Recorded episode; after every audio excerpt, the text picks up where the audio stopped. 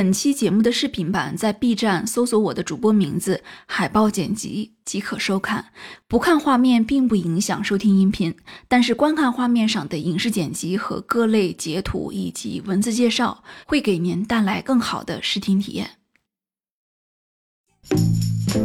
今天这一期不做影视品评了啊，那也不一板一眼说话了，咱们闲聊天儿，就聊一个男女老少都可以参与的话题。那视频的开头呢，我会引出一位女作家的采访，但是整个视频探讨的主题，我觉得是面对所有人的啊，没有任何的门槛，就算是没看过书、没看过剧啊，也完全不妨碍这一期的视频，也都欢迎大家参与讨论，发表您的看法。那我在看这个费兰特啊，他接受二十六国读者集体采访的时候，我看到里面有人提问了一个非常有意思的问题，啊，就有一位西班牙的书商啊，这个人看名字应该是一个男性哈，他就说呀，他把这套书推荐给了所有人，但是呢，大部分能来读的却都是女读者，就这套书从一开始就被定位为是一个女性读物。他就说呀，哎呀，虽然作者您啊，您是以女主为第一人称去叙事的，但其实这套书的全部内容来说，它是写给所有人的啊，就是不分男女的。嗯，但是为什么男性普遍会对这类女性视角的文学不怎么感兴趣呢？啊，他就问了这样一个问题。本来我没有太注意到这个提问啊，因为我自己就是读书不多的人啊，我对于别人愿不愿意读哪本书不是特别感兴趣啊。但是费兰特呢，他的回答很令我惊讶啊。他原话我打在屏幕上啊，我就不完整复述了。他大致呢就是说，他觉得首先男性本身就排斥女作家写的书啊。他说呀，呃。很多即便是受过良好教育的男性，他们也都几乎不会去读女性写的书，因为男人们会觉得啊，女作者写的东西啊就是女性读物。那为什么不想读呢？这个除了呢是要维护他们的这个男子气概啊，怕读女人的书会丧失男子气概，而且呢还希望能够否定女性的天赋和成就啊，以便于来保持他们一直以来的那种女性低人一等的这个认知。那最后呢他又说，咱们历史上产生的那些伟大的文学啊，其实并不是普世文学，本质上还是男性文学。嗯，就这这样来说的哈，那呃，看完费兰特的这番回复呢，坦白说，我不太我不太认同他。或者说，它反映的确实是一种情况啊。那你像比如说美国哈，那很多人总觉得，哎呀，欧美国家很先进。但其实哈，即便是美国的很多大学，比如说像哈佛大学的法学院，它也是直到上世纪五十年代才允许女性来申请入学的。当时女学生的比例也就是百分之二啊，特别少。所以说，欧美国家很多年长的女性，她仍旧有这个被打压的记忆。所以说，费兰特说的呀，他的确是一个角度，尤其是他们那一代人会有的一个角度。但是每个国家、每个年代的社会背景又都有差异，所以说，我觉得他提到的这一点呢，至少这并不是唯一的原因，就是他想表达的意思呀。可能是想反映，就是呃，很多人会觉得，哎呀，我这样一个大男人是吧？我读什么女性视角这么娘娘们们的作品是吧？我不想读。就我相信这种人一定会有，但是这样的人会是大多数吗？啊，在今天会是大多数吗？那男性每个年龄段男性他们到底都是怎么想的呢？那既然作者和读者都在严肃的讨论这个问题啊，那我也来凑凑热闹。我觉得，与其是我自己臆测啊，不如直接去问。于是呢，啊，我就分别去询问了五六位这个男生好友啊，他们分别是只看过剧没看过书的，看过剧又看过四本原著的啊，以及在我的推荐后，他们表示很感兴趣啊，但是一直没来得及看书看剧的。那这些人呢，我都问他们同一个问题，就是你们觉得大多数男生？比较少读这种女性视角的作品啊，你觉得是为什么呢？那他们都告诉我说呀，首先在选书的时候啊，就他们是真的不看性别的。你比如说推理小说迷啊，那真的就是必看阿加莎·克里斯蒂，是吧？不会说哦，我只看柯南·道尔、松本清张啊，就因为阿婆你是个女性，哎，我单摘出来，我不看她的。阿加莎的粉丝里大量的都是男粉，是吧？那又比如《哈利波特》啊，这也是女作家的作品，那它里面也有很多女性主义的思想渗透，但是很多男生都很喜欢看啊，男粉女粉都很多。所以我这些朋友他们就说呀，他们是真的完全没有在乎过作者的性别或者作品里有没有女性主义思想这一些啊。那可是为什么你们对女性视角的著作看的少呢？啊，就这个我我继续问他们。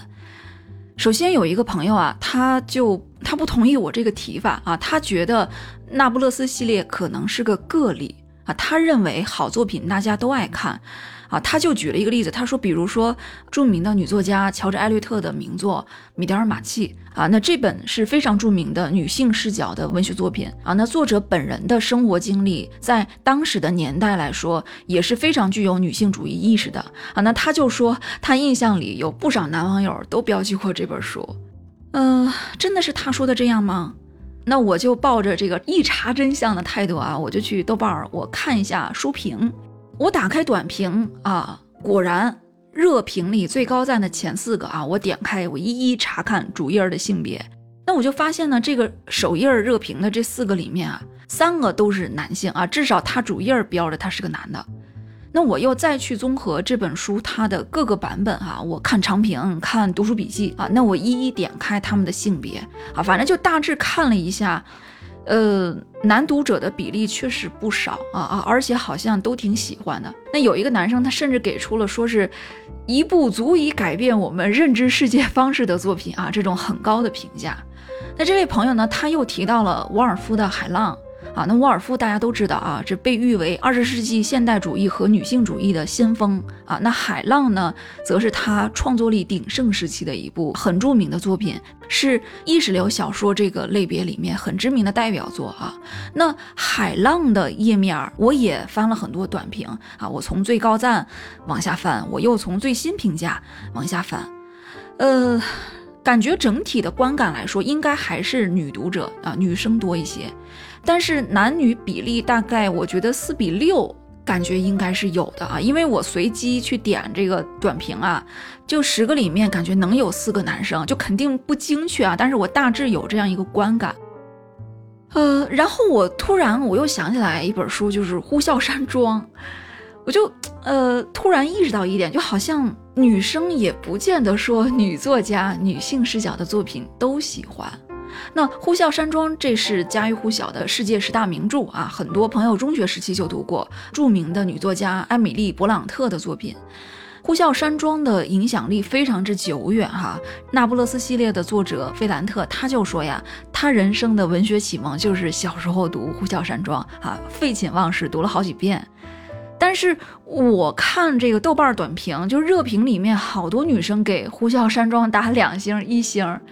就他们的评价大致就是不太喜欢人物啊，就很多人说里面啊，这个女的犯贱，男的变态，是吧？女贱男渣都是作精啊，所以就很不喜欢这部作品。那有不少人甚至感觉这部作品啊，哎，真是一无是处啊，认为不过就是诞生年代早而已啊，放今天就是个普通网文琼瑶水平。知乎上啊，甚至还有一个关于这个《呼啸山庄》为什么在国内的口碑这么差这样一个很火的讨论。那我又跟这些男生朋友啊继续聊啊，我就分别问他们，我说，那你们喜欢看什么样的文学作品呢？啊，咱们就专指文学啊，不聊那些什么哲学、历史、社会学或者工具书那些，就聊文学。那他们给了我很多回复，通过他们的这些交流啊，大概总结成一句话，就是，就感觉好像男性容易对那种，就是看起来很牛逼哎这种文学作品。感兴趣啊，就无论他只是看似牛逼还是真牛逼啊，总之他们在选书的时候啊，很多人好像容易带着这样一种心态啊。当然，很多时候看书只是为了娱乐消遣啊。一个热爱图斯妥耶夫斯基的人啊，他很可能放下严肃著作后，他转头去看蜡笔小新的漫画啊。这这点当然是他们说到的这一点啊，让我一下子我就联想到，哎，为什么很多男生他看小说或者说看影视剧的时候，就很多人好像特别偏好科幻、魔幻、奇幻、超级英雄、武侠，就等等这些啊？为什么呢？我感觉好像是不是因为这些作品它首先就有一个很庞大、很酷炫的这样一个设定，里面有高概念。啊，有很酷炫的名词儿，或者看起来哇，这觉得很烧脑啊，或者说呢，有很有很另类的文风，哎，他们就觉得这个啊很酷，很想看啊。当然，我此处没有说女生就一定不爱看的意思啊，我就只是说一个一个。大致比例上的一个问题，因为我之前啊，我看过这个嗯科幻片的市场研究报告，那他说，呃，全类影片的男女观众比例是接近于四比六的，也就是说，笼统来看啊，好像是女生更爱看电影，或者说大部分的电影似乎好像是更符合女性的口味，但是科幻片的比例却是五十七点六六比四十二点三四，哎，几乎是完全倒过来了。那小说界呢？你比如说像《三体》哈，那大数据告诉我说，这个男性读者占百分之七十四。诺兰的那个科幻大片《信条》，那统计报告说男女比例是大概是四比一啊。但是漫威的这个观众性别比，在国内来说，有好几部已经是接近于一比一了，而北美大概是六比四。那这一点，国内女性比北美的比例要高。那又比如呢，会特别敬佩像啊，陀思妥耶夫斯基或者说鲁迅这一类，就是在他们看来啊，作品能上升到属于全人类的一个很牛逼的高度啊。你看，哎呀，批判当局，解剖人性，有辛辣的讽刺，那他们就会觉得，哎呀，这个很深刻，很沉重啊，这很牛。而那不勒斯呢，他们则觉得是属于一种小人物情感类。啊，就小人物情感类写得好，也会想要看，但是在每天忙碌的生活中呢，就相对没有那么大的动力去打开，所以很多人的心态啊，都是，哎呀，一看 HBO 出品啊，九点五的高分呐，那原著也八九分呢，哎呀，这肯定很好啊，是吧？立马标记想看，但是迟迟没有那么大的欲望动力去开始看。啊，一句话概括就是，他们觉得男性往往不容易对小人物情感这类故事感兴趣。其实《那不勒斯四部曲》它一样有对人性的反思啊，它不光有性别，还有阶级，有很多深刻的地方啊，而且还有革命背景呢。它需要你用非常细腻的心去感知，才能获取这一些。但是呢，它由于装在一个就是闺蜜二人啊，从小到大恋爱成长这个壳子之下，而且故事前面是从俩小女孩扔布娃娃恶作剧开始叙述。那有些人就很可能简单试读了一下，觉得哎呀，这个不是我感兴趣的那盘菜，那就会没有那么大的兴趣去继续深入了解了。那国内的营销也说这个剧是意大利版《七月与安生》啊，塑料姐妹情。那看来很多人都被这个外壳给罩住了。但是还有一个我自己总结的原因，就是很多人会看原著啊，是因为喜欢剧。而《天才女友》这个剧呢，就是因为它的叙事方式比较高冷啊，尤其是第一季开头的前几集，它色调也非常的灰暗。那很多人呢，他就只是看剧照啊，看了第一季的一两集，哎，他就觉得这是一个闷片儿，哈，就弃了。而同样是女性作为绝对主角啊，女性意识贯穿头尾的这个美剧《致命女人》这一部，明显就有更庞大的收视人群啊，男观众也非常多。这反正。我认识的人里面吧，就日常热衷于看欧美剧的那些男生啊，好像没有没看过《致命女人》的啊。就这个剧受众真的很广，因为《致命女人》的娱乐性高啊，它丝滑的转场和独特的叙事结构，也让它给观众的视觉刺激更强烈。那有一个男生朋友啊，就一个零零后的，比我小十多岁的一位好友，那他看了我之前做的这些剧集解读之后啊。他就立即去看了这个《天才女友》的第一季，他也说最开始看的就有点没耐心，但是后来越来越好看啊，是好看哭了的那种好看。然后他也分享了一些我没有想到的角度啊，比如说第四集就烟花那场戏啊，他就说他的感慨就是女人对男人的那种暴力和攻击性其实是非常害怕的，哪怕这种暴力并不是针对自己。但男人会觉得这是一种勋章，我们大老爷们儿打架不死人不罢休，他妈跟你玩命是吧？就这种暴力是一种勋章，而女性对危险的嗅觉要更强、更敏锐。所以他说他一下子就明白为什么李老对他哥哥那么失望了。那他又说，他看到莱农为安东尼奥逃兵役的事儿去找索拉拉兄弟那一段时，哎，安东居然生气了，说他当时那种破防的样子让他印象非常深刻。他说，男人在失去了自己某种定义和秩序，去想办法找回尊严的那个样子，就是一种。无能狂怒，那这一点，他认为丽拉爸爸啊更加典型啊。就打个比方，一个孩子他突然想买玩具啊，可是家里好像掏不了这个钱的时候，那孩子爸就疯狂的打这个孩子，就说：“哎，你看，都是因为你这么败家，我们家都快养不起你了。”他就是对于自己无能为力的痛苦，最后演变成一种歇斯底里啊。我觉得他说的非常好啊，他提到了很多我没有注意到的地方啊。确实，每个人都有不同的视角。其实总的来说啊，和很多热门剧相比，即使是在女性群体里，那看《天才女友》的观众其实也是少数。你说是看《全游》的女生多，还是看《天才女友》的女生多？我想了想，应该还是看《全游》的女生多啊，毕竟挖了蘑菇历史的这个影响力太大。那你看一下豆瓣的数据啊，《天才女友》前两季只有十几万人标记，它第三季只有五万多人标记看过。那我这样一想，我一期视频能有过万的播放已经很厉害了啊！这豆瓣标记才几万人呢，我靠！我们拿它跟一些特别热门的剧相比啊，你比如说国产剧《陈情令》啊，那《陈情令》呢，它在豆瓣有将近。一百六十万人标记看过，我天，这是多少倍啊，是吧？那这里面呢，其实就有很多的男观众啊，我有很多现实里的男性亲朋好友都看过《陈情令》啊，反而我作为女性，我没看过这个剧。按说这是一部专门为女观众定制的单改剧。但是从数据上来看，在国产剧市场男观众占比小于百分之四十的情况下，那还能有男女二点三比七点七的这个比例啊，其实不算少了。所以说我感觉啊，就大家选剧的时候也有跟风的趋势，就某一部剧，嗯，就周围人都在看，或者说大家口碑都不错啊，你打开个什么软件都在聊这部剧，那就会选择看。啊，也不是所有人都是靠看预告片、看剧照、看简介，自己本身产生很大的兴趣才来看的，所以这里面可能也存在一个基数的问题，就是说，本身看《天才女友》的人就少，女生其实也并没有太多，男生就更是少之又少。那我们再说回原先的话题啊，就我那位他完整读过四本原著的这个这个男生朋友哈，那我跟他相比，我感觉啊。我们俩的区别就是我更容易对细节敏感。那这位朋友呢？虽然他完整的看过 HBO 三季的剧集和四本原著，但是在当网上播完这个第三季的第四集之后啊，我就问他，我说：“哎，你知道为啥这俩人突然就闹崩了吗？这好姐妹咋突然好好的，这 Lano 就突然就想要丽拉去死呢？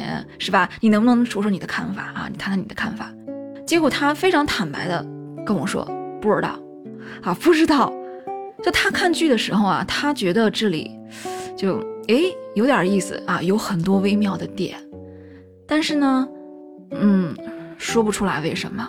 就他记得书里有这段描写，但是他没有我那么多感触，就感觉他好像对书里很多细腻的小心思不那么敏感。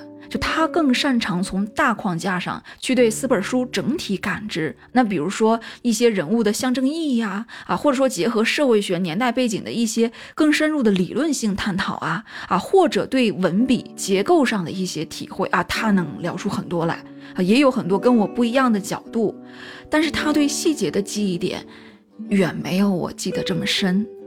但是我们俩是否就能代表所有人啊？我们是否就能代表男性视角和女性视角的差别了呢？答案当然肯定是不能代表。那我通过和这些朋友交流啊，我觉得，我觉得还有一个很重要的点，就是营销标签的这个关系。那这个不是针对原著作者啊，我主要是呃出版社、书商或者说推书的这些自媒体的一些策略的问题。就我发现啊。以性别视角来作为一个营销卖点，那会很容易吸引女读者，但可能会让一些男读者有所排斥。嗯，也就是说，一部作品啊，你告诉这个男生书名啊，大致的故事梗概啊，作者谁谁谁，然后告诉他，哇，这本书非常非常好啊，这个女作者非常厉害，拿什么什么奖，然后他看这个题材啊有吸引力啊，故事大概看一下有吸引力，他就很可能会想要读。但是你于外再告诉他，哎，这是一部女性主义色彩的文学，那他可能瞬间就不想读了。那这种现象呢，可能很多人会跟费兰特想的一样，哎，就是你为什么一听女性视角、女性主义这些你就排斥呢？你看，你一定是觉得，哎，看一眼就会影响你所谓的男子气概。但是我交流的这些男性友人哈，他们给我的反馈是，就是因为他们觉得呀，就有太多的书，尤其是畅销书，很多热门的影视，他们都用这些标签来营销。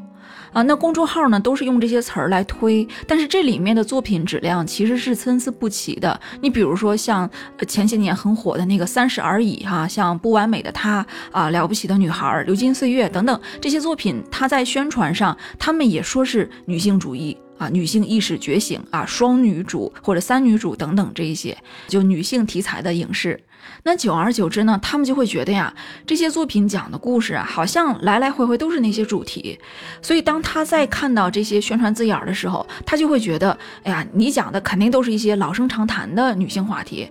那我每天打开豆瓣儿，我打开微信各种公众号推送，来来回回那些热词儿，我已经看过很多次了。甚至会觉得这已经成为了一种流量噱头。那他一看到这类推荐词，他本能就在大脑里给这部作品贴了一个标签，他一下子就滤掉了。也就是说，有时候在宣传上过多的去铺陈女性主义、女性视角等等这些字眼，会让人本能的产生审美疲劳。而产生审美疲劳的，肯定也不只是男性。我就有一位经常关注女性话题的一个女性友人啊，那她就说，她说她原本对《天才女友》这个剧啊就并不感兴趣啊，因为她看豆瓣影评的那几个高赞啊。他乍一看呢，他觉得是那种打着女性主义噱头的那种文艺烂剧，而且我觉得现在的很多自媒体对女性主义这四个字理解的都非常狭隘，就很多人觉得女性主义作品那就是啊大女人啊搞事业是吧，手撕男人，女女互助，或者说啊表现女性就是过得如何如何惨，每天活在水深火热当中啊，这就叫女性主义。反过来，如果说作品它去表现女性为情感所困惑，她深陷欲望的漩涡里啊，那就是不女权啊，就是需要被批判的恋爱脑。啊，女人和女人之间如果有妒忌、有竞争啊，那就是被男权洗脑的雌竞。那比如说前阵子我经常看很多公众号推呃《梦华录》啊，一个国偶剧《梦华录》，那大家就都说这部剧非常女权啊，理由呢就是说这部剧啊它不搞情情爱爱啊，女人专注事业，girls help girls 啊，说女人之间哪有那么多妒忌和较劲，是不是？我们完全可以一起团结起来搞事业嘛，是吧？这才是现代女性所追求的。那要照他这么说，那那不勒斯系列特别的不女权啊，因为整个故事的主线它就是围绕着俩女人从小到大的各种妒忌和较劲，是吧？展开的，而且还抢男人啊，还都喜欢同一个男人，是吧？所以说，我觉得在宣传策略和自媒体大环境的氛围上啊，也有这方面的原因。那我们经常说男作家的作品，我们大家通常都默认是泛性别的。你像鲁迅啊，鲁迅的很多作品其实都有非常强烈的女权意识，但是我们不会去强调说这是男性视角下的女权思想。我们对作者视角的性别是模糊的，对读者的性别也是模糊的。所以我也思考，我也反过来思考，就说如果说我最早接触鲁迅的作品时，我不是在教科书上，而是在书店里啊，那腰封上他就明确写着一部热门畅销男性视角的作品某某某，我还会去主动阅读吗？啊，那这也是个问题。那很多人总觉得大家对女作家有歧视，因为很多人总根深蒂固的觉得男人写的东西就是给全人类看的，而女人写的东西就只面向女读者。可是，在营销上呢，大家又总是会用性别的标签去营销，以此来凸显，哎呀，我们在关注女作家。那这一点其实在我看来是有一些矛盾的。就那个西班牙书商，他说，他说这套书从一开始就被定位为是一个女性读物。但是在我看来，之所以会出现这种带有偏见的定位，一方面有这个刻板印象的原因啊，很多人就觉得，哎呀，女作者写的作品都是琼瑶风啊，这男生不爱看是吧？呼啸山庄也被中国网友定位为琼瑶风，是的，对，有这方面刻板印象的原因，但是也有营销上没有模糊性别的原因。那费兰特说啊，他说他们认为这是套女性读物，也就是说，他觉得呀，男性们都认为他的书是女性读物，但其实真相是，很多女性也觉得这是套女性读物。就很多女生在相互推荐的时候啊，都会说，哎呀，哎，写的特别细腻，很多只有女生才会懂的细节，哎呀，很多只有女生才能共情的地方，对吧？就是女生里也会这样子去定位。就感觉这一点好像无解。当然，每个人都很容易产生一种身边即世界的这样一种错觉。那我刚才说的这些啊，我也只不过就是说我认识的这些男性啊，我肯定不可能知道全世界哪种想法的人是多数啊。毕竟我没有调查数据，一切都是不严谨的泛泛而谈。但是我在浏览书评网站的过程中，我发现一个细节，就是。呃，男女读者比例没有特别大失衡的呀，往往是这些女作家的热度没有那么高的作品。那比如说我刚刚提到的这个米德尔马契哈，那他虽然是在世界范围内特别知名啊，他被 BBC 评为最伟大的英国小说榜首，但是他在国内的营销方面，他一直没有太大的水花啊，哪怕他最热门的版本，豆瓣上也仅仅只有不到一千四百。个人标记看过，那又比如说伍尔夫的《海浪》啊，虽然在文坛上的分量很重啊，但是在豆瓣上也仅仅也就是五千多个人标记读过啊，所以说我感觉这类书啊，就是这种名家的高口碑、略冷门作品会去读，然后读完来认真标记的呀，主要还是一些有固定阅读习惯的人啊，通俗的说就是。爱好文学的文艺青年，那这部分人呢？他在选书的时候，基本上就是只要口碑好啊，题材我感兴趣，或者说抱着一种对于名家、对各个派系都想一一了解的想法，那他就会想要去读，不会去专门考虑，哎呀，这本书的作者是男是女啊等这些，或者说哦，他是女性视角，我就不读了。那大部分人应该是不会的。而热门畅销书呢？那比如说。那不勒斯四部曲，哈，它往往吸引来的很多都是平时没有固定阅读习惯的人啊，比如说我这种的。那这些人他之所以会来阅读，那原因就很多了。除了说 HBO 剧的影响力，那这是很重要的一点。那还有很多人是因为，比如说公众号的推荐。啊，各个平台上的读书博主推荐，像播客推荐啊等等这些自媒体渠道，或者某篇关于女性话题的自媒体文章里有提到里面的金句啊等等，那这些场景有很多种可能哈。那很可能这些自媒体它本身的粉丝基数里就是女性占大多数啊，因为现在很多公众号啊、播客啊就是主打女性话题。而近些年，我们国家的很多女性刚好迫切想要阅读各种女性题材相关的著作，所以很多人看到推荐那就去读了啊，这种可能性也很大。而且我在翻伍尔夫作品的时候啊，我还看到一个很有意思的事儿啊，就是他是一名写小说的作家啊，同时他也是一个女权主义者。那你要说这两个身份啊，哪一个他留下的成果更多？啊，我那肯定还是这个文学方面。那他作为小说作家的很多佳作啊，除了刚才说到的《海浪》，还有像《达洛维夫人》《奥兰多》《墙上的斑点》《阿福小传》等等啊，其实都是在世界范围内很享誉好评的佳作。但是你从豆瓣的数据来看，那这些小说啊，都远远没有他的演讲集啊，就是那部很著名的《一间只属于自己的房间》，哎，都没有这一部有热度。那这是一本可以说是女权问题的论著，也就是说，在作家和女性主义者这两个身份里，似乎是他后者的这个身份要在咱们的平台上要更火一些。而且呢，同样是表达沃尔夫观点的作品啊，比如说《普通读者》这本书啊，这是他的一个文学评论集啊，也非常有名。那在书里呢，他以读者的视角阐述了他对很多名家名作的理解，也是非常有价值、口碑很好的一部作品。那这一部呢，在豆瓣上最热的版本哈，也就只有四百人标记看过。也就是说，比起伍尔夫的小说，伍尔夫对文学的观点，那大家似乎是更关注他对性别话题的观点，而这部分人呢，又以女性居多。所以说，我们再回到视频最早开始的那个问题啊，就是。他真的完全如费兰特说的那样吗？我觉得你真摊开来仔细聊一聊，它的原因其实是复杂的，每个国家都有不同的情况啊。当然，我说到这里时，我相信弹幕和评论里肯定已经有很多人开始批评教育我了啊，因为我聊了这么多，我依然没有给出一个男女必然对立的结论。那以今天的互联网性别话题的舆论氛围来说呀，我做这个视频是非常不合时宜的。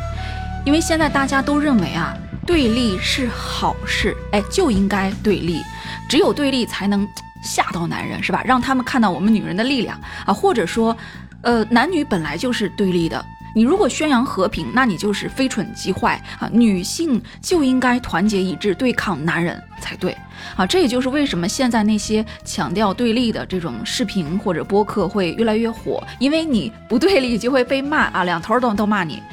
那这一点我怎么看呢？首先，我觉得立场是立场，娱乐是娱乐。那首先，我做这个视频，我并不是为了宣扬某种立场，或者说我想教育谁，我主要还是为提供一种视角，提供一种茶余饭后的消遣而已啊。毕竟 B 站是一个以娱乐为主的这样一个平台。如果您的眼睛里只有立场，容不下别人的分享和观点，那是您的选择，那这并不是我的错。那其次呢，就是我想说，如果你有更多的生活经历的话，你会发现，女性之间其实相互对立也挺严重的，就是你不想和别人对立，别人也会主动来骂你。那比如说我哈，我就经常被女生骂，因为就因为我在一些社交媒体里，我坚持不懈的多次发表过那种，就是嗯，我想捍卫我自己穿衣自由这方面的言论哈，我就被骂得很惨啊！就本来一个小透明，你稍微一转发就辱骂过百，为什么呢？因为这些骂我的人，他们认为啊，就是你的穿衣自由等于被男权洗脑，等于主动。自我物化，迎合男性凝视。就是他们不认为我有脑子，他们不认为别的女生有脑子，他们认为我们这些女生的审美啊，我们一定是被男权社会洗脑后的结果啊，绝不存在我有我有我自己的想法。他们并不认为每个女生的个性风格需要被尊重，他们认为只要你的服装风格是男生喜欢的，那就是利男的啊，利于男人的，那就一定是被男权思想洗脑后的结果啊，就是你有没有脑子？要让他们来定义，嗯，毕竟掌握对别人生活的这个定义权啊，意味着站在道德舆论高地上，意味着拥有了权利，就是有了话语权。哎，这个多爽，是吧？那也不光是外表方面，人家跟我划清界限啊。那现在很多单身女性呢，因为我已经结婚了嘛哈，很多呃就是单女，就是单身女性的意思啊。那单女呢也主动和婚女啊 这这个来划清界限。你网上一搜啊，很多对，就他是那个发婚的那个婚啊。很多对婚女的这种冷嘲热讽啊，就一出什么事儿呢？比如说，呃，被家暴。现在我们好像也不是先同情受害者了，好，而是先骂婚女活该，是吧？谁让你发婚沾男人的？早就告诉过你，劣等 Y 染色体碰了你就要倒霉，是吧？就现在这种话术特别特别常见哈，因为现在的互联网女性主义三观里，不婚不育不沾男人，这个是最道德的，因为大家认为啊。异性恋和婚姻，那就是车裂女性群体的嵌套轨迹啊！这大词儿说的啊。男人用性来压迫女人，所以你和男人有亲密关系，你就是忘记了女人受过的苦难，你就是背叛了我们女人的阵营，你就是女权事业的绊脚石。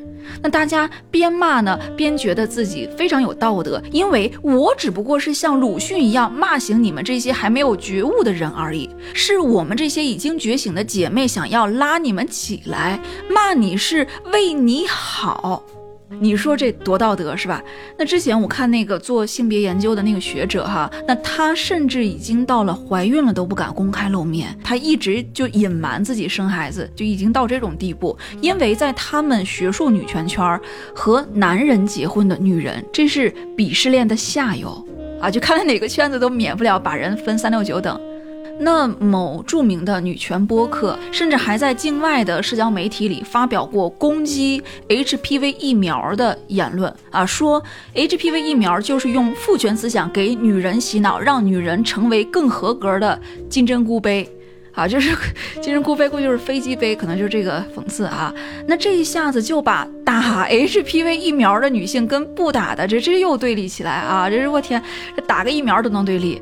我要不是亲耳听过他们的节目，我真不敢相信这些话都是从几个精英女性的嘴里说出来的。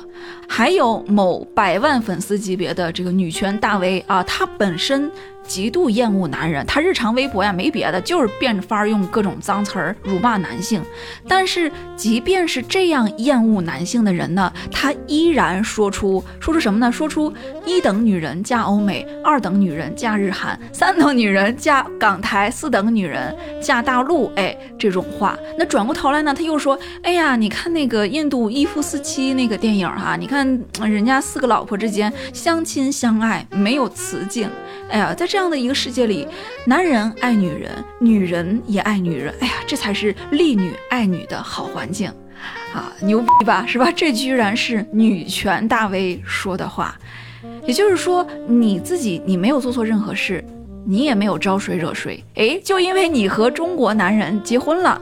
你看，你就成为了四等人了。就是你不想和别的女性对立，可是人家掌握着这个定义权，他来定义你是走错路的人，人家先区分三六九等，看不起你呀。啊，啊那我朋友他比我还惨啊，因为他还生了孩子啊，他孩子哎呦还是个男孩儿，我天！然后他在网上呢，他就因为他曾经呃很温和的发表过说就要嗯就是体谅一下妈妈带孩子很不容易啊，就这之类相关的言论吧，那就被人骂是那个虫字旁那个啊，就是男 男宝妈，就也是各种讽刺吧哈，因为骂他的这些人觉得呀。过去女孩从小就受歧视，对吧？那现在呢？去辱骂、打压男孩啊，打压男宝宝，羞辱生男孩的妈妈，那这是一种宏观上的平衡、公平，是吧？跟上千年的重男轻女历史相比，这点羞辱算什么呢？就是说，现在的互联网氛围里，越来越多的人不会去在意个体的感受啊，无论什么话题，很多人都只沉醉于宏观的叙事里。就别的不说，在豆瓣上啊，光是抱怨女同事请假去产检、保胎、休产假啊，就是女同事离去，然后导致同组的活儿都得自己干。哎，这类帖子你隔三差五就能在各种小组里看到。因为很多体制内工作呀，他招人要层层审批，但这一时半会儿就找不来顶替的。那每次这种帖子呢，转发评论里立即一片。单身女性和已婚女性的矛盾啊，大家就纷纷骂：怎么入职不到一年你就去生孩子？你真是个心机女啊！那他们辱骂的逻辑呢，也是非常占据道德高地的。理由呢，就是现在这个社会啊，对女性处处压迫，在这种情况下，你还去给男的生孩子当血包，你就是男权社会的帮凶。我们这些不婚不育的女权主义者，我们想的是怎么搞事业，怎么把女性的地位提上去，职场。为什么对我们女人有歧视？就是因为有你们这些婚驴一胎一胎的生孩子，不负责任把孩子生在这个恶臭的男权社会，也不考虑单身女性的利益，导致用人单位都不敢招女的。你生的孩子跟你姓吗？你还不是给男的传宗接代？而且男的还会在你怀孕的时候出轨呢，你还说你不是蠢？所以你们婚女孕女。你们不就是男权的帮凶吗？男女本来就是对立的，我们就是要团结一致，不婚不育，让男人畏惧我们的力量。你们居然不和姐妹们团结在一起，居然要去贴那些恶臭男们！行吧，女奴们和你们的亲亲老公锁死吧，哈，就这种，就这种话现在特别常见。那这个时候呢，哎，你要是反驳他，你要说一句，哎，一个人，我作为一个人，我有最基本的婚恋自由和生育权啊。那你要说这句话，你会迎来更加无休止的嘲讽。人家会说：“哟，你还有生育权呢？你们婚女有敢不生的权利吗？男人用性来压迫女人，你们天天被压迫着呢，还沾沾自喜有生育权呢？你在男权社会下谈婚恋自由，你真是笑死人了。”啊，就是这个逻辑，我经常看到。就我在探讨穿衣自由的时候，就一帮人他就会骂我，骂我说什么呢？说哟，你还有化妆自由呢？你在男权社会的压迫下，你敢不化妆吗？你就只考虑你自己美美的穿比基尼？什么叫穿衣自由？女生有不打扮、不留长发的自由，才是真穿衣自由啊！意思就是说，化妆打扮和不想打扮的女生，就是这两波女生彼此利益是矛盾的。啊，两波女生是对立的。那我化妆，你也化妆，那就会拉高平均水平，让女生被迫都很卷，逼的那些不想打扮的女生也必须打扮，使得别的女生丧失了不打扮的自由啊。所以说我不能表达化妆自由，我只能宣扬不化妆自由啊，厉害吧？逻辑鬼才啊！那你像现在呢，就像什么骂那些就性感风格打扮的女生是主动迎合男性凝视啊，就这些说辞，这这这都早过时了。现在呢，是你留长发，哎，你甚至都有可能会被骂。你会被骂什么呢？你会被骂是在裹蛋白质头巾。意思就是说，我已经剪了短发，我不再服美役了。哎，你们这些留长发被男权思想洗脑、迎合南宁的娇妻婚驴们，你们还在那儿当女奴呢？你如果去辩解说，我留长发或者说我化不化妆都是我个人自由，他们会冷嘲热讽的说：“哟，怎么没看你对升职加薪这么强调自由呢？”啊，反正就是字里行间就埋汰你不先进、不觉醒。而所谓的是否先进，那就是以男人来作为标准。哎，你看男男的大部分都。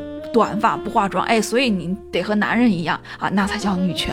理由就是啊，你看我们上野老师说了，化妆打扮穿的性感，外表看起来有魅力，这本质都是厌女症的行为啊。因为这些做法的目的是为了一取悦男人，二在女人堆儿里就搞雌竞，展示优越感，导致女女之间不能共情。哎，所以说这就是厌女的行为啊。就按这些逻辑，女人的外表得和男人一样，那才叫不厌女。所以说，我们这些不先进的啊，又爱打扮的这种已婚妇女，我们都是被埋汰、被鄙视的啊！我想跟人家团结，人家看得上我吗？当然，这个话题说来话长啊，就这类让你大跌眼镜的言论，绝不仅这一点点。我哪天我专做一集啊，把我被骂的那些截图啊，包括我经常看到的那些骂别的女生的言论，我我都找一找，让大家开开眼啊，也不用特地找，你去豆瓣小组随便找个性别相关的帖子，你或者说你去女权类的播客下面，你随便一看，就这类言论一抓一大把。大家口口声声说男女对立是对的，是帮助女性来建立女性力量的，但是我感受到的是，随着男女对立越来越严重，我在没有做错任何事的情况下，就有越来越多的女性来把我开除女籍。为什么呢？因为在他们的逻辑里，男人是高墙啊，你要是中间派，你就是帮助高墙来砸鸡蛋。所谓的温和女权，或者说中间派，实际上就是男权的帮凶。只有激进才是真女权，因为男人是敌人，所以你跟男人谈恋爱、结婚，你就是我们女性阵营的奸细。在所有人都必须激烈鼓掌的时候，你鼓掌声音小，或者说你沉默，那你就会被批斗。至于说整个社会，倘若真的男女仇恨越来越激化的情况下，女性的生存环境会不会越来越艰难？女性走在大街上面对的危险和暴力会不会更多？很少，我很少看到有人讨论。大家就只觉得，哎呀，只要男女越来越对立，那男人一定会越来越恐惧女人。就是你现在随便哪个新闻下面，你都能看到女性对女性的辱骂。比如说前些日子。浙江金华永康市那个女子在公共厕所被陌生男歹徒严重殴打这个事件哈，那这个事件里面啊，首先受害人的受伤非常严重，但是在微博上呢，我就眼睁睁的看着好多女生在趁机骂这个受害人，她骂什么呢？就有一条最典型的，我可以给大家读一下：自由驴依然不舍得脱弱衣、脱美衣，并且捏蛋，有什么办法呢？他这番话什么意思呢？我翻译一下哈，意思就是说，你们不是整天强调什么穿衣自由、化妆自由、婚恋自由、当婚驴自由吗？行哦，看看面对暴力时，你们这些自由驴们整天服美役，打扮成那种娇滴滴的样子，到底有没有用吧？是吧？我没翻译错吧？那为什么会有这些骂这个女受害人的言论呢？原因啊，就是因为这个女孩她有小红书。在小红书上呢，不仅有她清秀漂亮的照片儿，还有她明确记录的当天遇害的情况。她的那个自述里呢，其中有这样一句哈，她是这样说的：“她说。”我一进厕所，他就尾随，拿砖头直接朝我头上砸来，另一只手捂住我的鼻子，试图想闷死我。我今年二十岁，平时不喜欢运动，身体也弱，毫无还手之力，只能拼命挣扎抵抗。在厕所长达二十多分钟的殴打中，包括了他一直拿砖头砸头，用手挖我的眼睛，把我鼻子里面嚼得血肉模糊，把我的舌头拔出来啊，等等，我不念了啊，后面还口述了一系列非常可怕。的经过啊，歹徒手段非常残忍。那这个女孩她发这个帖子呢，是希望有法律界的朋友能帮助她起诉啊。她是因为她是一个生活在农村的姑娘，所以这篇口述里啊，不运动、弱啊这几个字眼儿一下子就戳中了很多女性的神经，就很多人一下子就开始借此批判她。首先啊，我得说，从法律的角度来说，我们无法确定这个账号就一定是受害者本人啊，因为现在账号已经被小红书平台给消号了，我们不清楚是出于什么原因哈。好，咱们就暂定这就是本人，这就是新闻里报道的那个受害者。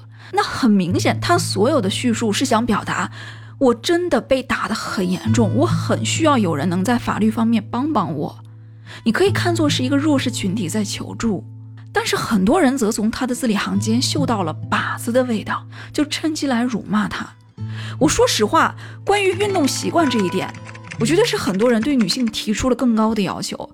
但是我想说，好多男的一样不爱运动啊，他下了班回家就是打游戏刷视频，但是不会有人去指责说，哦，你男人你这是在服弱役。我真的，我我家属就是这样，天天回家就是葛优瘫，我我赶他，他他都不运动。反倒是我，我常年坚持锻炼，但是你说你让我，你让我跟我老公打一架，对不起，我打不过，真的我打不过，他并没有很高大强壮，但是我在不借助武器，我纯空手搏斗的情况下，我真的怎么运动我都打不过他。我相信我练成张伟丽那样，我一定能打过他，毕竟他没有很高大强壮，但是我每天真的很忙，我没有那么多时间去练肌肉。这就是残酷的现实，所以说舆论真正应该讨论的是女性在尽量增强体能力量练习的情况下，如何在最短的时间内获取武器，并且利用好武器啊，无论是你随手抄起身边的物品啊，还是利用比如说自己的鞋跟儿啊，还是你什么随身防狼喷雾啊等等这些，呃，还比如说像陈鹤刚老师的疯狗拳是吧？我们都知道那个哈。无论是对女性，还是对经常开夜路的司机，就等等这些容易遭遇歹徒的这些高危人群，都是很有学习意义的。尤其你像这个案子，你可以看到啊，歹徒他是拿了砖头进去的，等于说他是在有体力优势的情况下还有武器。当然，还有最重要的，那就是罪犯必须付出足够的代价，而不是轻判了之。也就是说，大众在舆论上应该是去思考怎么尽量从根源上去解决问题，无论是法律上还是科技上。你比如说这些年我们国内的杀人大案啊，为什么少了很多？你像当年的白银连环杀人案的这个凶手高成勇，那为什么他两千零二年之后他就不敢再作案了呢？最大的原因就是整个社会的摄像头越来越密集，他也怕。就这都是我们舆论上应该讨论的重点，而不是去指责受害者你为什么弱，不是去把化妆打扮跟体能锻炼把它给对立起来，说的好像哦，只要我丑我不打扮，我吃的胖，或者说我每天跑跑步，我遇到歹徒我就一定能打过他似的。其实哪怕是张伟丽哈，她也经常在社交网络上发那种就是哎呀化着妆，白白嫩嫩脸小小的，很温柔可爱那种照片。我觉得他说的特别好。他说，每一个人都应该有更多的一面。我喜欢我美美的，我也喜欢我凶悍的一面。所以化妆打扮跟体能锻炼这俩不是对立的。你整个事件看下来，你不觉得很讽刺吗？一名女性她受到歹徒袭击，本来不会有正常人去指责她什么，但就因为她是一个漂亮的女孩，她就一下子有了很多罪。因为漂亮，所以两头都在骂她。男权思想的人说她说你肯定是当天穿的很暴露，所以引得变态来想要强奸你，对吧？导致她都伤成那样了，她还得特地告诉记者说：“哦，我我我我当天穿衣非常保守，我完全不认识歹徒。”而那些自称是女权主义者的人，则嘲讽她服美役、服弱役。哎。你看你自己选择走弱小体型路线嘛？你自己选择迎合男性凝视，你打扮成男人喜欢的样子，你自己选择当驴，你活该被打。这些人根本不在意女性的生存境地如何去改变，他只想用这些血淋淋的新闻事实来变成羞辱漂亮女孩的论据。可是我想告诉这些人，你以为你练成张伟丽那样强壮的体型，你就一定不会遭遇危险了是吗？你要知道。哪怕是非常高大强壮的男性啊，什么男拳击冠军、男散打冠军啊、搏击冠军、摔跤冠军等等等等，好多都是世界级别的，什么拳王、金腰带，全是名人。你去搜一搜新闻，他们被手无缚鸡之力的小混混一刀致命的大有人在，体力在武器面前变得非常没有优势。所以，什么才是我们应该讨论的重点？我的成长经历是有点特别的。我小时候是连续受过很多很多年的校园暴力，在那几年里面呢，男生对我是怎样的？是拳打脚踢，那女生呢，则是拉帮结派，集体孤立我，说我坏话。而我所谓的污点，就是我曾经很激烈的当众顶撞过不负责任的老师。那在这五年被暴力、被孤立的童年记忆里。私下偷偷帮助我的，有女生也有男生，所以很抱歉啊，我的成长经历让我真的很难用性别来区分阵营啊，所以说。坚持男女就是必须对立，就是必然对立的这些观点的朋友们，咱们求同存异，相互尊重，好吧？我从来不会去这些宣扬男女对立的视频下面去教育别人啊！您也别以人生导师的姿态来教育我了，教训过我的人很多啊，不缺您这一位。如果说女性主义的发展就是让女人之间打得越来越厉害，人与人之间的对立越来越厉害。越来越不尊重别人，不是很可笑吗？好，那继续说啊，那关于作家和读者性别的这个问题呢，其实我也跟家属探讨过啊，我就问他，我说，哎，我感觉好像女生相对不挑书读哈，那金庸的作品再直男，那也是有很多女粉的，是吧？那我想问你，就是有没有那种？呃，男生很喜欢啊，但是没有太多女生会主动去看的。你说会有这种作品存在吗？啊，你不要说三 D 哦，三 D 也是有很多女粉的。那，那他听了之后呢？他想了想啊，他后来最后说，嗯，可能是《魔兽世界编年史》啊，嗯。真有这书啊！我搜了一下，还一二三好几行吧。我我简单看了一下书评区啊，好像真的是女读者极少啊，极少极少。行吧，你赢了啊！你居然能想到这么狠的回复。那我这些日子啊，我其实越来越有一个感触，就是鉴赏文艺作品啊，以及对一部作品是褒是贬，比起一味的去强调性别视角，其实真正的原因是每个人不同的性格。那比如说特别著名的导演阿莫多瓦，好，那他的作品呢被公认的是非常具有女性主义意识啊，我特别喜欢他的作品，特别爱他镜头里的人物啊，尤其是回归里佩内洛普啊，小潘潘，我永远忘不了他在这个电影里的形象，他瞪大双眼，眨都不带眨的撒谎，他不动声色的开着装尸体的大卡车去掩埋。他给自己打着拍子，非常投入的去唱母亲小时候教他唱的歌，甚至他上厕所脱内裤时候的动作，我都记忆犹新。我觉得特别洒脱、真实、有生命力。他那么精明大胆的为他女儿的杀人案做各种掩饰，游刃有余、八面玲珑的去协调一件一件麻烦。但是他最后像个小女孩一样扑在他妈妈怀里，直到最后我们才知道，原来他藏了那么多的痛在心里。我觉得我心目中最美的女性形象就是这个形象。那这个导演阿莫多瓦呢？他是个 gay，他从小的生活经历非常的特别和坎坷。那同样，他镜头里的故事也大多都是很奇绝诡变的，像欲望与死亡、色情和暴力，这些往往就是他电影里的重要元素。他也钟情于运用这些元素去建造笔下人物的情感心灵世界。他作品里的故事啊，几乎每一部都没有道德和三观。那比如刚才说到的这个电影《回归》，它里面啊，就是这个杀人犯逍遥法外啊，妻子把丈夫杀了，女儿把父亲杀了啊，杀人藏尸不犯法，都没有受到法律的制裁。那捆着我，绑着我，这部电影则是讲的是一个被绑架的女孩爱上了绑匪的故事。为啥呢？首先，这个绑匪形象就实在是太性感了啊！年轻时候的大明星班德拉斯演的，他表现的是一种情欲的张力。活色生香呢，则是里面女的都出轨啊，控制不住的跟年轻小伙偷情。破碎的拥抱呢，则是讲。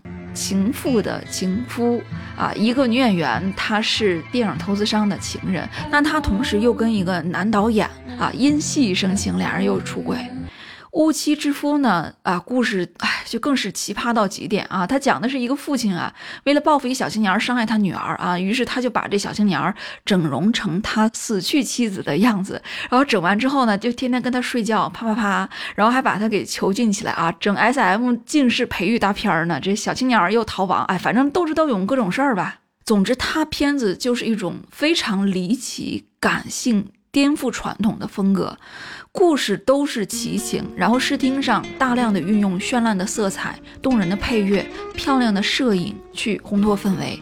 我不知道别人怎么看他的电影啊，反正对我来说，在电影界没有任何一个导演塑造的女性角色能让我这样爱，没有任何一个导演能比他更让我感受到整个片子里无处不在的女性气息。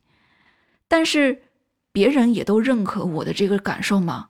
并不是的，比如说他有一部作品哈，大家的评价就非常的两极，那就是对他说，这部电影我之前在聊这个舞蹈电影专题哈，就聊皮娜那个时候我也提到过哈，特别有美感的一个文艺片儿。那这个片儿呢，你别看它评分八点五啊，你也别看它获得了当年奥斯卡的最佳原创剧本。有非常非常多的人不喜欢这个片子啊，很简单，因为三观不正。大致的故事脉络我就嗯不多介绍了，因为前面也没有什么三观不正的地方。但是故事的最后呢，啊，里面一直暗恋女植物人的这个男护工，他受那个黑白老片儿啊回归母体永不分离的这个启发，于是呢，他就和他一直喜欢的这个女植物人他发生了关系。紧接着，这个女植物人居然怀孕了啊！医院发现她怀孕了，那就赶紧报警了，把这个男护工抓起来了。但是没多久，她就流产了啊！流产后，她居然奇迹般的醒了过来，整个人完全康复了，跟没事人一样，甚至她都不记得自己卧床的这段经历了。而这个男护工因为一直得不到这个女孩的消息啊，他觉得日子一点盼头都没有，于是就自杀了啊！就有这样一个桥段。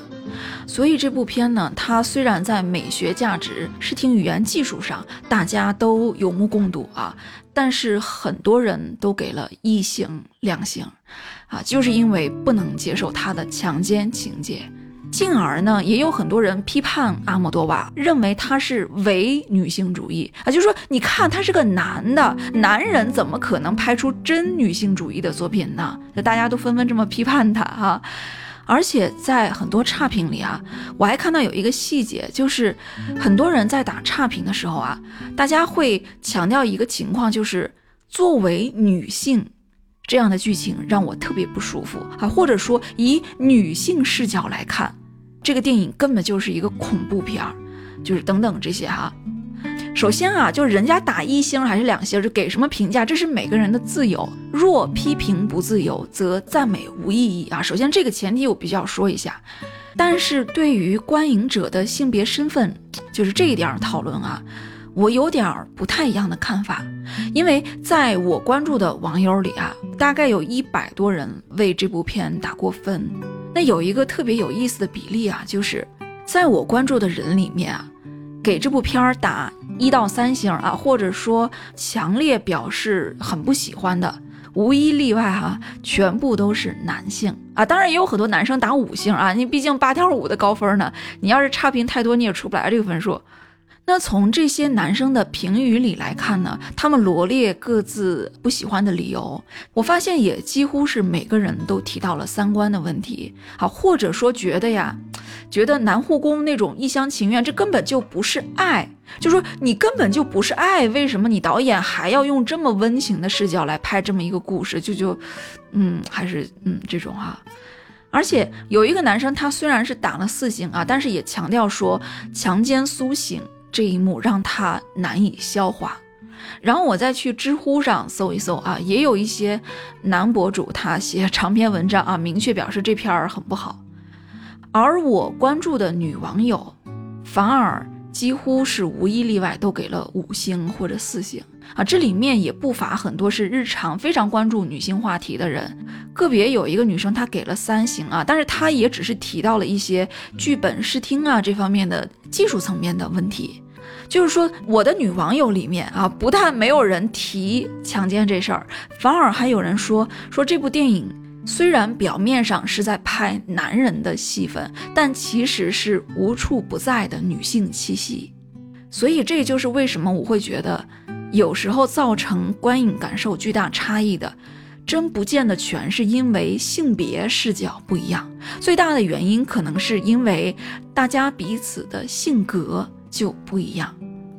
那我同样是一个女性啊，我一样在现实生活中经历过性侵、性骚扰，我一样很在意女性在这个社会的各种权益保障问题。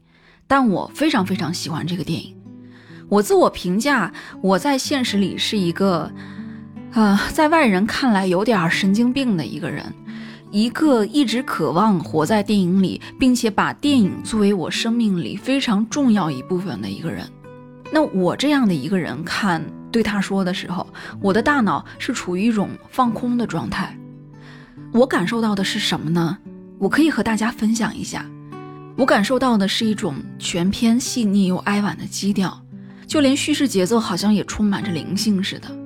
我看到的是有趣又充满暗喻的戏中戏黑白默片。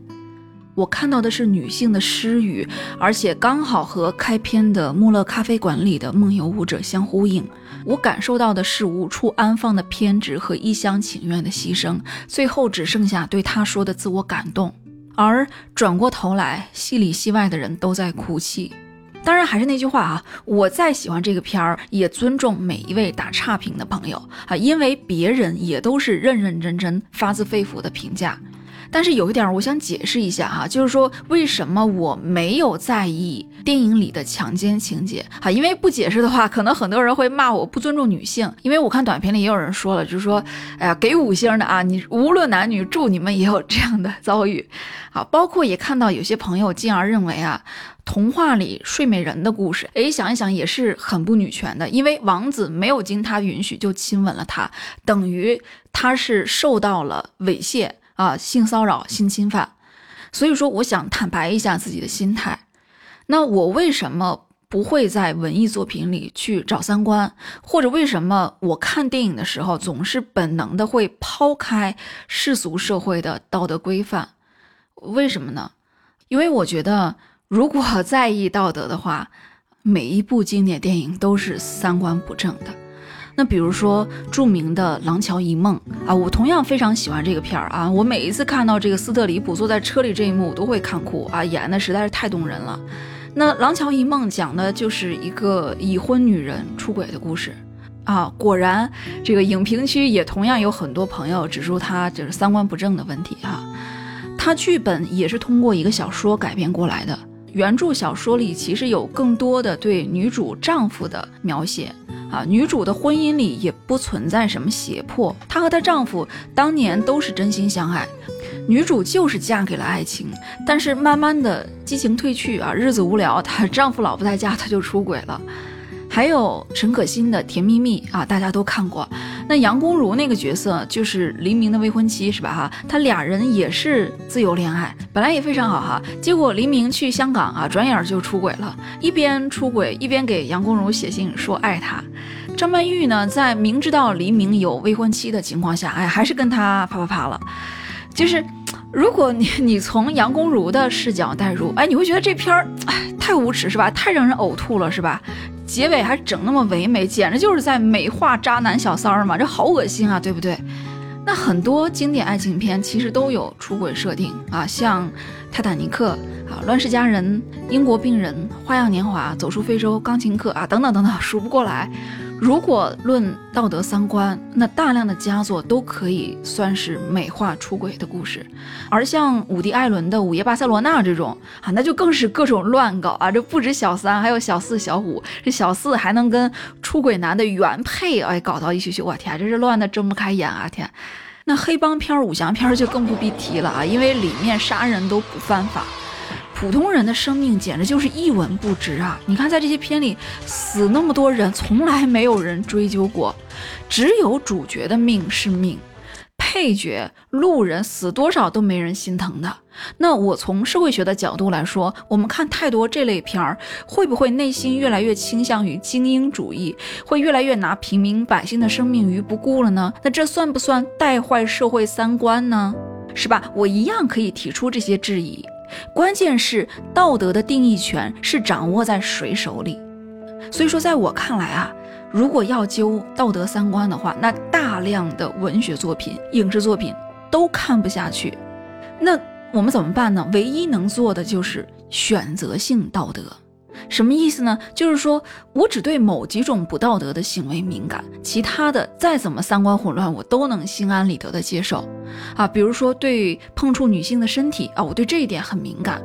那像童话睡美人对他说等等这些啊，这些我就都看不了了。嗯，因为都是极不道德的，都是未经女性允许侵犯她的身体。那假如我对生命更敏感。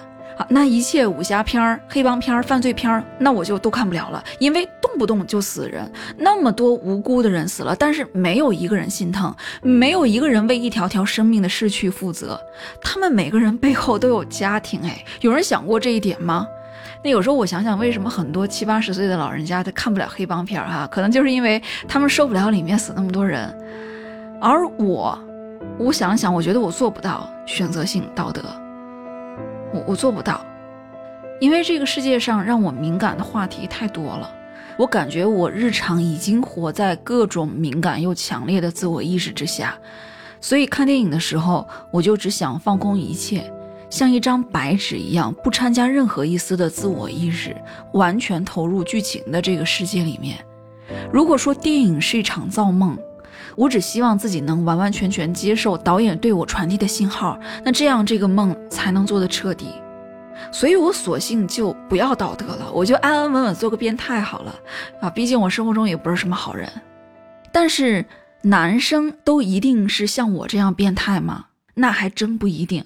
那比如说我之前向一个男生推荐《我的天才女友》这个剧，那他就说呀，其实他女朋友也看啊，但是他陪着看的时候啊，总是看不进去。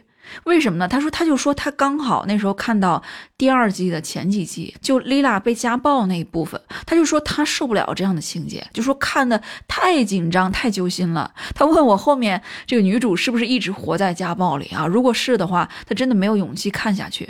但是像我这样经常看重口味的变态啊，我看到一个人被打的时候，我就没有任何的揪心之处啊。不说别的，咱就说著名美剧《权力的游戏》，啊，《全游》里面重口味的画面那是多了去了，是吧？咔嚓把头砍下来，咔嚓把马劈两半，把人活活剥皮，把人用高温液体金浆。烫死，对着孕妇的肚子狂攮，把人脑壳活活捏碎啊！把人杀了还要把头砍下来，然后和狼的脑袋缝在一起，然后公开羞辱。那我要揪心，我揪心的地方太多了。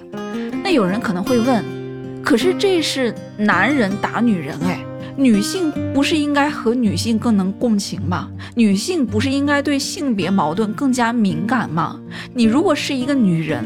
你看到这种画面，不是应该本能的很揪心，甚至揪心到看不下去吗？怎么说呢？对我来说，文艺作品它不是社会新闻。我在看文艺作品的时候，我从来不会觉得我更接近谁，然后我带入他的视角，然后我的那颗心啊就只跟着他起起落落。我习惯了做一个冷血又感性的旁观者。就像费兰特说的，并不是两位女主角谁更有她的影子，而是里面每一个角色，包括男性角色，都有他作为作者的影子。我觉得我也类似，每一个角色都有我能够去共情和排斥的地方，而在感性之外，我还会很不由自主的冷血的去提炼作品里面的符号意义。我也不认为我只能跟女性共情啊！那马被生劈的时候，我天，我也，我我一想也也挺心疼的。那三傻的冰原狼被捅死的时候，我也揪心了好久。所以说，剧里莉拉被家暴那部分，我会对剧情有深深的感触，但不至于说像那个男生似的，哎呦，揪心到看不下去。我觉得这是每个人的观影经验不一样。就很多给对他说打一星的朋友啊。我能够从他们的字里行间里感受到他们的一种愤怒，就是你们怎么可以生而为女人，但是一点女性意识都没有？你们怎么可以对这种洗白强奸的行为无动于衷？很多影视剧里到处都是这种不尊重女性的情节，这些东西充斥在大银幕上，但是被很多人心安理得的赞美褒扬，这明显就是女性遭遇到的一种结构性罪恶。你们怎么可以这样麻木，一点女性觉醒的意识都没有？呃，就是我从很多人的评语里，我感受到了他们的这个潜台词。但是，我我想对短评里的这些朋友说一句哈，就是先首先先消消气儿哈，消消气儿，消消气儿。呃，你是女性视角，我们这些给五星四星的，我们一样也是女性视角。女性视角本来就不是整齐划一的，它相互之间就是矛盾的、冲突的，甚至可能是完全对立的。为什么？因为我们都是人。我们过多的强调女性这个共同身份，但是我们不应该忽略我们各自生而为人的个性。我们本就是在带着各自不同的七情六欲去看这些文艺作品。这些年，我经常看到网上很多女生说啊，说，哎呀，就是我以前看很多电影我都能看，但是当我有了女性意识之后，当我的女性意识觉醒之后啊，很多所谓的好电影、好书我都看不下去了。几乎所有的文艺作品都让我呕吐。那这种说法我经常看到哈，你比如说像库布里克的经典作品《发条橙子》，因为它里面有很很暴力的，就是强暴情节啊。哪怕这个强奸犯他是一个负面角色啊，他最后也受到了惩罚，但是很多人依然认为这个电影是厌女的。那理由呢？往往我看到的理由也非常的简单啊，因为我看了不舒服，而我。又是一个女人啊，所以说这个作作品它就是厌女的。那我不禁产生一个疑问啊，就是，嗯，那不勒斯四部曲其实一样有很多女生不喜欢，也一样有不少女生是给原著和剧集打三星以下的啊。比如说看到里面这个女主啊，她老是追着这个渣男不放啊，那很多人就觉得，哎呀，好恶心啊！你天天的舔男人是吧？舔男狗血啊，看不下去。那。这个作品它算不算艳女呢？是吧？我今天我喝一个矿泉水瓶子啊，我觉得它很难看，让我恶心。为什么呢？因为它看起来就像一个阳具一样，它含男量过高，是吧？所以说，我认为它本质也是艳女的。我可不可以有这样子的断定呢？那我们全球有四十亿女性啊，是有一个女性觉得不舒服、被冒犯，就可以给这个作品扣一个厌女的罪名呢？还是说需要比例达到多大就可以去定罪了呢？那对于我们人类的进步来说，是文艺作品的创作自由更重要，还是让每一位观众都满意更重要呢？啊，我觉得这些都是疑问哈。而且我想了想，我做不到无限放大自己的女性意识，因为在这个世界上，我的身份除了是个女人，还有很多个无数无数的划分点。我还是一个生活在北京的外地人啊，穷人。一个总是在生病、总是难以幸福的中年人，一个目前过着和世界上其他国家不一样生活方式的中国人，一个经常发情的哺乳动物啊！如果要是从第四点来划分，我觉得我跟泰迪最能共情。每一个身份都能激发我非常敏感的自我意识，而我希望我自身能永远有足够高的主观能动性，不要被任何一个身份所困住。同样，在生活里，面对商品营销的时候，我一样反感商家搞很多身份的概念，试图想来套路我。比如说前些日子双十一哈，这首页推荐美容仪的时候，他就明晃晃的写着写什么呢？所有女生买它，就写这种广告语。凭啥女的就得买？哦，我要是个男的，我还不能买给自己用了是吗？凭啥女的就得往脸上狂怼东西？谁规定的？凭啥你们的目标人群就是年轻女性？我要是五十岁爱美的有财力的妇女，我就不配成为目标用户了，是吗？这种文案就像对男性宣扬的钻石的那种广告词啊，什么爱他就为他买什么什么，这些都是妄想去强调性别身份，来唤起大家不买就是不合群的这种购买意识。所以我也仔细想过，为什么我不愿意被任何一个身份所困住？可能就是因为我骨子里是一个非常看重自我个性的人，我甚至不愿意过各种节日啊！凭什么我是个中国人，我就得喜欢过各种传统节日？哪个国家的节日我都不感兴趣。你不能用任何一个身份来规定我啊！当然，如果有些人坚持认为我不愿被性别身份困住，就是因为我厌女，我不喜欢过节，就是因为我恨国。那我也无话可说，毕竟字典长在你心里，我哪有反驳的资格？还有圆桌派某一期产生的现象，我觉得也是和阿莫多瓦那个话题特别像啊。圆桌派是我以前非常喜欢的节目啊，那但是新一季的圆桌有点儿不太能看得下去啊，因为。因为感觉聊天的尺度一季比一季小啊，就没有以前那么多好玩劲爆的梗了啊！我就老忘不了以前马老爆料某老板抖大衣那个梗啊，实在太好玩了。所以说我现在在重看第一季，那我看第一季某一期的时候啊，也发现了弹幕和评论里一个让我很有感慨的现象。那这一期呢，聊的主题是出轨。啊，圆桌派它第一季因为是二零一六年出的，那它录节目前后那个时间啊，刚好赶上这个王宝强前妻马蓉出轨啊，你大大家知道啊这个事儿，那所以节目呢，他就借着这个热度，他做了一期主要探讨呃女性出轨、女性欲望相关的话题。啊，其实全程就只提了一句马蓉、王宝强啊，毕竟老八卦，人明星个人隐私也不好啊。节目主要还是一些宏观上的性别话题的探讨。那在节目的一开始呢，这个主持人窦文涛他就解释啊，就解释说，哎呀，我本来是请了两位女女嘉宾来的啊，但是人家一听这个话题就都不想来，这没办法，只能请马未都马老啊和于世存老师啊两位来临时救场。那这一期呢，其实整体在我看来啊，我我认为其实是蛮有女权意识的一期。那里面于世存老师他提到说，呃，宋代以来对女性的压抑啊，又提到了民国女作家苏青啊，说她把“饮食男女，人之大欲存焉”这句古语啊，改成了女性视角的“饮食男，女人之大欲存焉”啊，就是说食物和男人，这是女人的欲。那梁文道呢也强调说说，其实很多男性也反复出轨啊，但是我们不觉得这是个现象。而今天我们看到所谓的明面上越来越多的女人出轨，我们会觉得这是个现象。这恰恰说明过去女性一直被管束、被压抑。节目的结尾呢，嘉宾们又提到说，其实，在高等教育这方面啊，全球的趋势都是女性的数量越来越多的超过男性，因为女生成熟早，那比例上来说，女生从小就比男生用功读书啊。如果女性里高精尖人才增长的趋势持续下去，那未来真的可以畅想，以后是女性从事高职位，然后养着底下一帮男小弟啊，这样的一个一种状态啊。当然，它是以全世界的角度笼统来说。啊，我知道每一个国家的女性职场都有不同的现状和问题。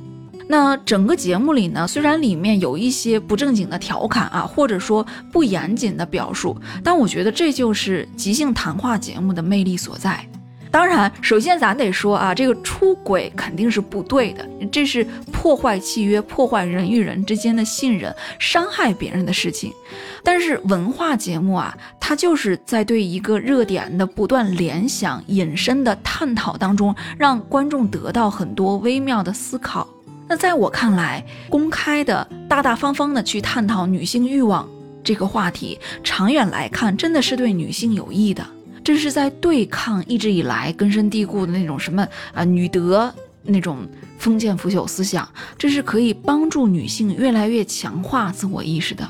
包括里面他提到一点，就是女性好色啊，也聊了为什么现在娱乐圈全部都是各种小鲜肉成为流量担当，因为要满足女性的观赏欲，这就是让大家知道女人也一样好色。女人和男人一样有七情六欲，不要用就是什么清纯小白兔这种意淫来打压女性的欲望。而当全社会都意识到女性同样好色，让资本看到女性对男色的消费力，才会催生出更多的满足女性凝视的男色形象来。啊，别的不说，咱就说 B 站上这些上传男菩萨视频的是吧？这个啊，就是首页儿以后不要再给我推了，我是正经人。要推就推到我怀里来，但是呢，这仅仅是我个人的视角。就这一期，你去看弹幕，三分之二以上的人都在骂。你再去看评论呢，就很多女性都非常非常的气愤，就他们认为这一期是四个老男人在给女人泼脏水。尤其当于世存老师聊到古代对女性的打压这部分的时候啊，弹幕上甚至有人大骂要举报这一期，就大片大片的人都在骂同一句话，就是凭什么只聊女人出轨，不提男的出轨？就大家的逻辑就是，明明是男人出轨更多，你们凭什么热火朝天的聊女性出轨？就很多人就说。我们女人根本就不爱出轨，是因为男人出轨太多，大家都麻了，热点才会去关注什么个别女人出轨的问题。你们四个老男人聚一堆，当然要拼命的说女人的不好了。你们为什么放着那些孕期出轨的男人不谈，放着女性悲惨的境地不聊，全在聊他妈什么女人出轨？你们说的那些什么女性好色，根本就是来污蔑女性的。你所谓的什么什么女性出轨百分之多少，那些数据全是编的。女性也根本没有那么大的欲望，就算是出轨，那也都是因为情感原因啊，等等等等吧。总之这一期节目被骂得很惨哈。那我很好奇，这些朋友他如果去看《那不勒斯四部曲》的话，会不会认为费兰特是在给女性泼脏水啊？因为原著里女主角不但出轨啊，而且带着孩子去跟情人幽会，而且跟多位男性出轨。也就是说，从这些反馈来看，很多人对于节目的选题非常不满意，就是聊女性欲望。大家觉得是非常不尊重女性的啊！只有去聊女性的悲惨，聊女人如何如何弱者，如何如何受歧视、受伤害，才是有同理心，才是女权的。那这里面啊，有一条弹幕我印象非常深刻。那这位朋友啊说，女生大多都是回归家庭的，你放什么屁呢？啊，这这句好像是骂马未都马老的啊。我从这句话能感受到。这位朋友啊，他一定是在这方面道德感非常强的人，所以他以女性要比男人更道德，比男人更在乎家庭为荣。他不能接受女性作为一个人也是有邪恶的念头，也是有被德欲的。好，如果说这位朋友说的是对的，好，那问题来了，为什么女人在这方面普遍都有更强的道德感呢？为什么男人会相对受道德约束少一点呢？哎，我觉得这一点很让我深思。那还有一部分网友啊，则是觉得，就是出轨啊，本就不是一件好事儿。哎，你们居然把它跟什么性解放之类的联系在一起来聊啊？你们节目到底有没有三观？啊，就跟阿木多瓦那个事儿有点类似哈，都是认为三观不正啊，所以差评，负分滚粗。所以我看完这一期的弹幕评论，我非常有感触。到底什么是女性视角？那恐怕女性视角本身就是各自针锋相对的。还是那句话，因为我们都是人，我们有各自生而为人的个性，所以面对任何话题，女性都不可能给出一个相同的答案，而我们也不应该过分强调以性别来作为观点和感受的划分标准。我们应该尊重我们各自独一无二的不同视角。有一些东西是只有同性别才能共情的，比如说月经痛、生育痛啊，包括妇科疾病啊等等这一些，甚至包括对于走夜路的恐惧，对脾气差的司机突然开入一条黑路的恐惧，面对性骚扰、性侵时的无助和恐惧。那这一些，我从网上很多男生的留言来看，我觉得他们能体会的也是很有限、很有限。有一些东西真的是只有同性别才能共情的。但是还有更多的东西，它是阶级的、文化的、私人的、主观的，以性别来划分思想阵营，只会让我们越来越狭隘，越来越忘记自己的真面目。你说一个女官员和一个送外卖的小哥，你说我对谁的共情能更多一些？不好意思，可能真的是后者，因为因为我们都是在这个城市里辛苦奔波的打工人，我们都省吃俭用辛苦的生活着。我们都是灵活就业人员，都没有五险一金，需要自己交社保医保。我们来北京的最初都是因为有一个梦，而这个梦现在时而清晰，时而混沌。那个女官员她没有说错什么，我能看出来她是非常诚恳的，她是真心觉得女儿的生日对她很重要。可我就是无法共情她的话，因为对我们普通人家的孩子来说，生日是什么？生日就是早上多吃一个鸡蛋，没有哪一岁有什么了不起的。我需要被所有人知道。我因为疫情失业，看病难，返乡难，我过年都无法和父母团聚。我这一步一步都走过来了，所以我本能的就不觉得缺席生日是个什么事儿。你认为我应该只为女性发声，因为男女是对立的，女人间才能共情那个女她的遭遇和不公，我才能感同身受。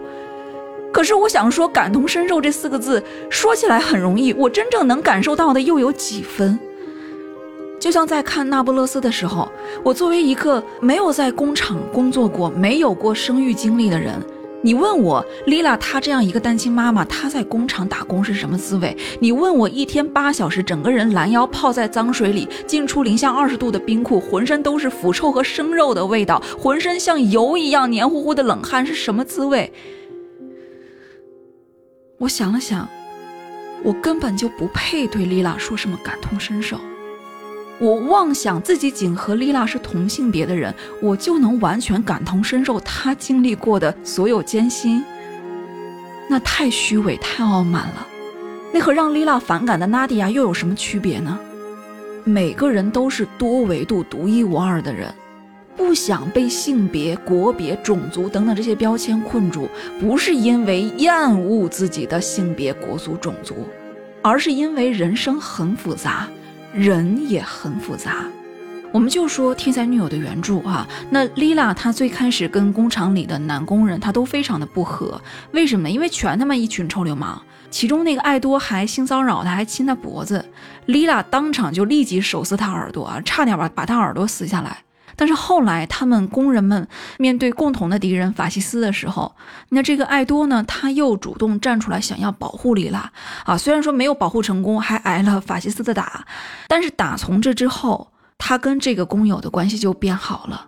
他过去跟这个厂子里的男女工人都关系很僵，但是从此以后，他们变融洽了，互相关心，共同战斗。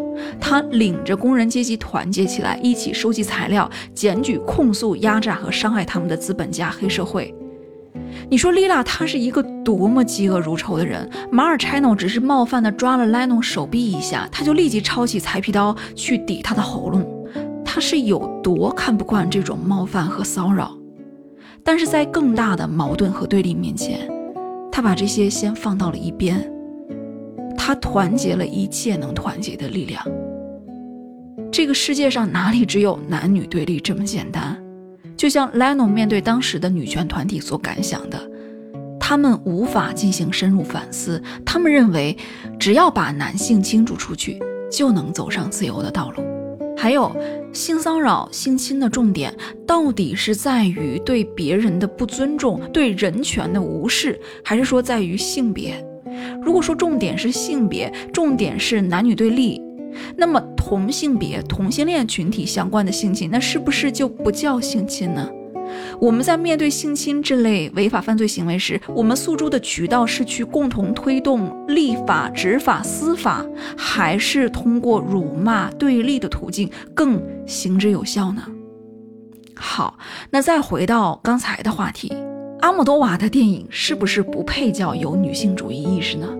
女生。可不可以喜欢对他说这部电影呢？呃，我觉得在这里 P 站的理念很有借鉴意义啊！注意是那个橙黑色那 P 站啊，不是 B 站。众所周知啊，这个 P 站它可以按 for woman 啊，就是。女性之选这个标签去搜片嘛，是吧？啊啊，就是搜女性向的视频。那搜出来之后呢，其实什么乱七八糟片儿都有啊，跟男性向的片儿一样，都非常的杂啊，不是非常的丰富吧？啊，剧情上有两情相悦的啊，也有强制的哈，无论是男强制女还是女强制男啊，反正啥乱七八糟剧情都有。有唯美的，也有很 dirty 很脏的，也有动画的，还有什么 ASMR 声控系列啊，就就，哎，那现在呢，很多自制啊，或者说。国外小公司出的啊，就这些啊，比很多传统大片商都要有创意啊。当然，首先咱郑重声明啊，我此处绝没有任何宣传不健康事物的意思哈。咱是一个守法公民是吧？五讲四美，讲文明，树新风，坚决打击黄赌毒啊！我绝对是正经人啊，正经人。我提 P 站只为阐释问题啊。那你在搜的时候呀，P 站它的官方还专门有一行小字提示。我觉得这段小子说的特别好，他就说说，哎，为什么这些视频它是女性向的？哎，有没有什么标准？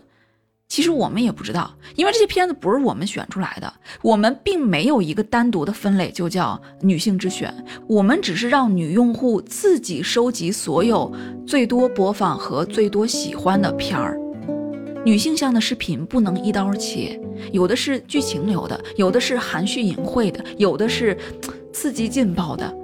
我们唯一能确定的共同之处就是，世界上各个国家的女人都真心爱看他们。那究竟什么是有女性主义意识的作品？我看完这段话后思考了很多啊。当然，我的意思并不是说女人必须得爱看成人片儿啊。你也有很多女生，人家就是对性不感兴趣啊。我举这个例子呀，我只是想说，P 站的观念很好。他不去定义什么，而是尊重个体的差别，让女性自己去选择。而女性主义作品也绝不是那么狭隘的定义啊，就是说，哦，我内容上拍女性多惨多苦啊，只有这样的才是进步的作品。不是的，对一部作品的感知绝不仅限于内容上，同时还有结构上、人物上、符号学上。那时间关系，我今天就不对阿莫多瓦的作品多做展开啊，我就只说一个很小的小细节。就很多人经常说啊，说在电影里往往是女性承担被观赏的职能。我们今天先不讨论这句话它是否严谨正确啊，我们就只回顾阿莫多瓦镜头里的男男女女，你会发现他的作品在这方面非常的特别。那比如说《情迷高跟鞋》这部电影里，哈，那这部片儿里明显最承担被观赏职能的，其实是有两个角色，一个是女主的母亲，一个已经年老、逐渐离开聚光灯的歌星，一个一头白发但是依然无比闪耀的中老年女性。那另一个呢？则是热衷于变装成女装大佬的这个帅气男主哈，这个男主呢，他一方面暗恋女主啊，另一方面他又一直非常崇拜女主的母亲啊，所以他总是扮女装去模仿他母亲演出。所以在阿莫多瓦的镜头里，男人可以以各种形象被观赏啊，时而强势帅气，时而绚丽妩媚，而年老的女人。也依然有魅力，依然可以万众瞩目。你会发现被观赏啊，其实也挺好的啊，它不再是一件权力不对等的坏事。而至于费兰特说，目前历史上产生的那些伟大的文学，并不是普世文学，本质上还是男性文学。他说的这一点，这一点我怎么看呢？我觉得，首先这是一个角度。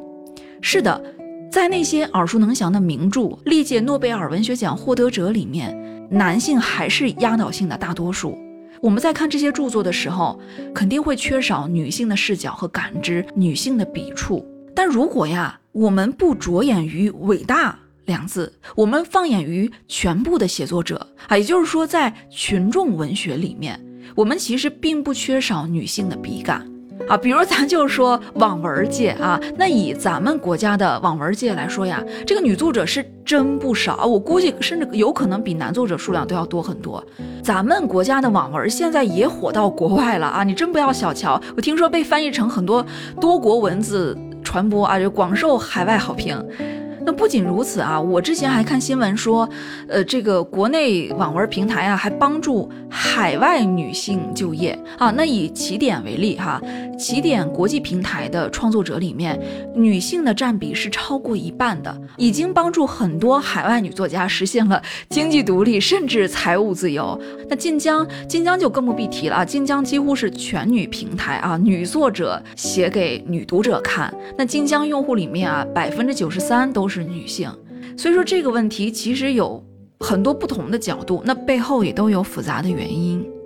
那费兰特他是以写作者的身份来看待这个问题，呃，同样，其实我一样可以说，嗯，所谓的各种伟大名著榜单啊，比如说号称是二十一世纪欧亚美澳非五大洲啊十万人评出来的那个世界十大名著榜单，其实啊，全部都是欧洲白人文学。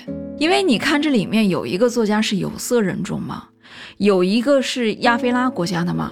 零，对吧？我们能看到什么非洲视角、亚洲视角、拉美视角、澳洲视角吗？零，对吧？这世界十大名著里面有六位男作家，两位女作家，就从男女的角度来说挺失衡的。是吧？可是你从人种的角度来说，那可是百分之百全白人阵营啊，这都不是失衡的问题了。而从地域的角度来说，那十大名著里面九本是欧洲作家，一本是美国的，亚非拉作品为零。而亚非拉的人口可是占了全世界的百分之八十六的。你用这个维度去比，你会发现这比男女作家失衡还要夸张。按照这个逻辑呢，我还可以说，嗯，过去在全世界占主流影响力的文学，其实大多都是小资产阶级的文学。就算著作里他有对无产阶级的同情和支持，作者也是以他自己本身作为资产阶级的视角去居高临下审视的。而之所以很多人喜欢莫言的作品啊，比如说《红高粱》，不是因为他是男是女，而是因为他写出了小资产阶级文学里少见的那种原生态的野性美，写出了旺盛的生命力和性张力。那这一点，我们要去揪作者身份上的原因，你可以归结为哦，他土生土长于贫困的农村啊，小学都没有念完，是难得的农民作家，百姓视角。就反正你可以以阶级去划分，你可以以人种、地域来划分，也可以以性别来划分。我觉得从实用主义的角度来说，无所谓对错，只有对自己受不受用。就是在划分之后，能给自己带来多少思考。嗯，好，那那这一期就先聊这些吧。我能预感这些应该两头都不讨好啊，可能男生女生都有不少骂我的。但是对我来说，呃，我觉得最难能宝贵的就是有人能把这么长的视频看到最后，能听我吐诉心声，我觉得这个就是对我来说最重要的。嗯，谢谢大家，谢谢你们，谢谢。